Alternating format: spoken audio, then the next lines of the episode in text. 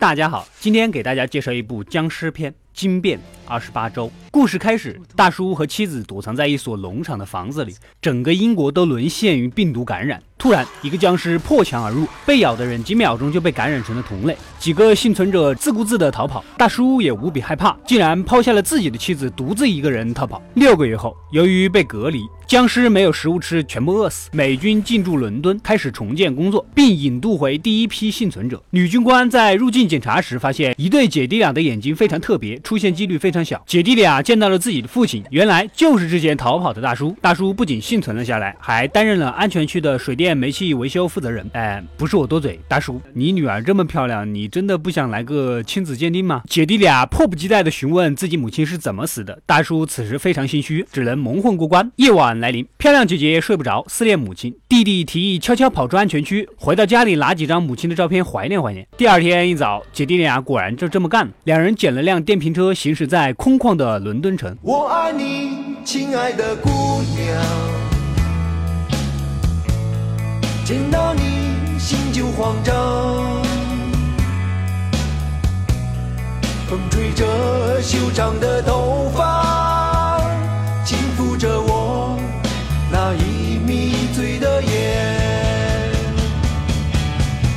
来到家里，一切是那么熟悉。姐弟俩取了些东西，弟弟来到一个房间，竟然发现自己的母亲蜷缩在这里。这个时候，军方的飞机也赶到了，将母亲和姐弟俩带回了基地。可以确认。这个母亲身上带有病毒，可是她并没有变异，说明她身上有特殊的抗体，这让女军官这个搞生物研究的兴奋不已。大叔赶紧来见孩子，孩子们对他的谎言非常生气，也得知自己的妻子正在接受隔离。夜晚，大叔这个水电煤气负责人就这么堂而皇之的用 IC 卡，如入无人之地一般的来到格力的房间。大叔看到了自己的妻子，很激动，表达了歉意，妻子也原谅了他。大叔抑制不住感动，上去亲吻妻子，还是舌吻，结果受到感染，变异后疯狂的杀死了妻子。接着跑出去袭击其他的人。此时，军方发现了母亲的尸体，赶紧启动红色警戒，疏散居民。女军官本来带着姐弟俩准备撤离，结果被人群给挤散，姐弟俩只得被军方安排进安全屋。被感染的大叔从后门抄进来，见人就咬，人群狂乱的逃跑。将军看事态严重，下命令不再有选择的攻击，而是杀掉所有人。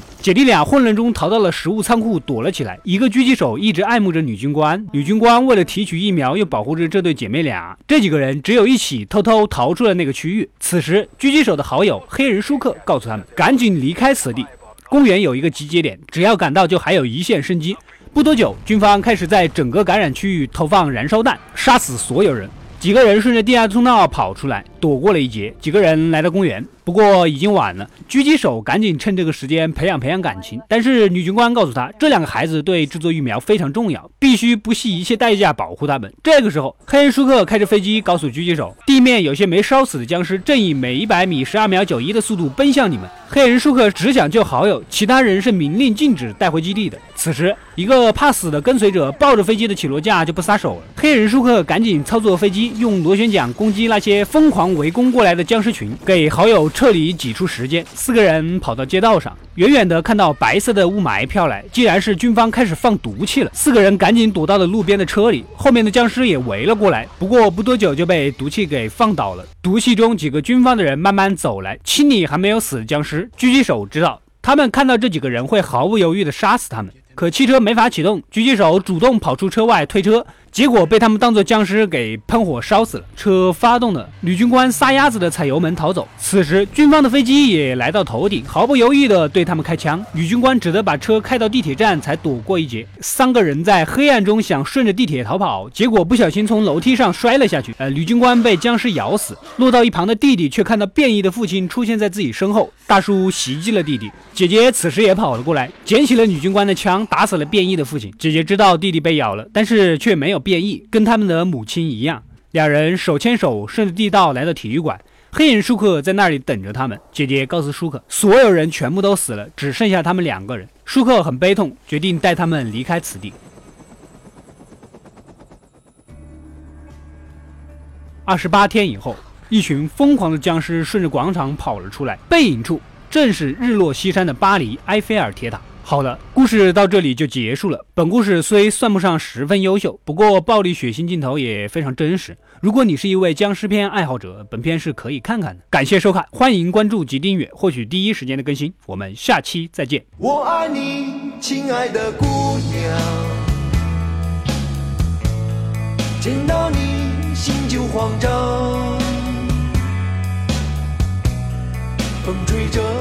说个题外话，本故事的大叔可能大家并不熟悉啊，我也不熟悉。但是我看过他的作品，他在一个一镜到底的镜头中，完整的记住所有的台词，恰到好处的走到道具旁，连续走了四十遍，最终成功。现在给大家分享一下，什么样才是一名优秀的演员。Shut it. Here's a true story about a young lad named John. Just a local farm boy. There was something special about the lad. A glint in his eye, a fire in his belly, a spring in his step. And one day, he went for a walk. Now, this walk began when his father died. The year was 1819, and he was just 14 years old. Bereavement counselling. Well, these were the days when young boys were sent into the fields. The mills, the mines, tough times. But young John was smart enough to be lucky. His father's farm, where he was born and raised, was sold, and the proceeds used to open a grocer's. Big responsibility for the wee lad. His own shop in Kilmarnock, with his name on the door, John Walker. Or Johnny, as the world now knows him. Back then, all grocers stocked a range of local single malts, but they could be a wee bit inconsistent. For John, that wasn't good enough. He began blending different malts together as a way of offering his customers a consistent, unique product. Now, this backroom art quickly developed into a commercial proposition and a very profitable one. And because there's nothing like a commercial proposition to stir the Scottish heart, it grew quickly into an industry filled with ambitious entrepreneur distillers. John thrived in this environment, and so too soon with his sons, Robert and Alexander, who joined him on his journey. The Walkers became the biggest name in a rapidly growing industry. They were unstoppable. In one bold bit of 19th century corporate raiding, they bought the famed distillery at Cardew, lock, stock, and ensuring their supply of this silky single malt, and guaranteeing, more importantly, that none of the other big blenders could get their hands on it. But young Alexander wasn't content with being Scotland's biggest blender. Not ambitious enough for him. No, no. He convinced the ship's captains of Glasgow to act as agents for him and drove the whisky bearing his father's name across the globe. By 1860, he had developed the square bottle. Now, with a label at an angle of precisely 24 degrees. No big deal, you might think, but you'd be wrong. The square bottle meant less breakages and more bottles per shipment. The diagonal label meant larger type, and together that meant Johnny Walker had unmistakable presence on any shelf in the world. The bottle became an icon, and the rich liquid it contained sought after and consumed across the globe. Quite a character, Alexander Walker.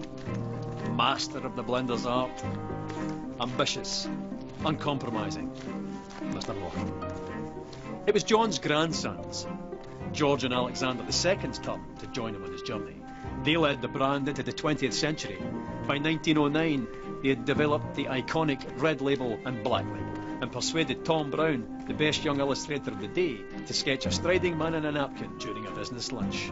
In the stroke of a pen, the Victorian grocer was transformed into an Edwardian dandy. By 1920, Johnny's walk had taken him through 120 countries, and he continued walking through the brand's advertising over the next 50 years, into the fabric of global culture, deep into the dark hearts of several wars, to the pleasure palaces of the aristocracy, immortalised by screen legends, celebrated by filmmakers, singers, songwriters, novelists, shoulder to shoulder with the great sportsmen of the age. Winning countless international awards for quality, and even being awarded the Royal Warrant by King George V.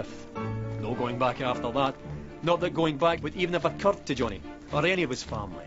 By the end of the 20th century, the familiar red label and black label were joined by the green label, the gold label, and the grandest of them all, Johnny Walker Blue Label. By the beginning of the 21st century, Johnny Walker wasn't just the world's biggest whisky brand, but an international symbol of progress. The brand's Keep Walking mantra adopted by pro-democracy protesters and parliamentary speechwriters. What would the farm-born Victorian grocer have thought of all of this? He'd have loved it. A Victorian farm-born grocer he might have been, but he and the family that followed him were possessed by a fiery ambition with the skill and intelligence to match. 200 years later, and Johnny Walker's still walking, and he's not showing any signs of stopping.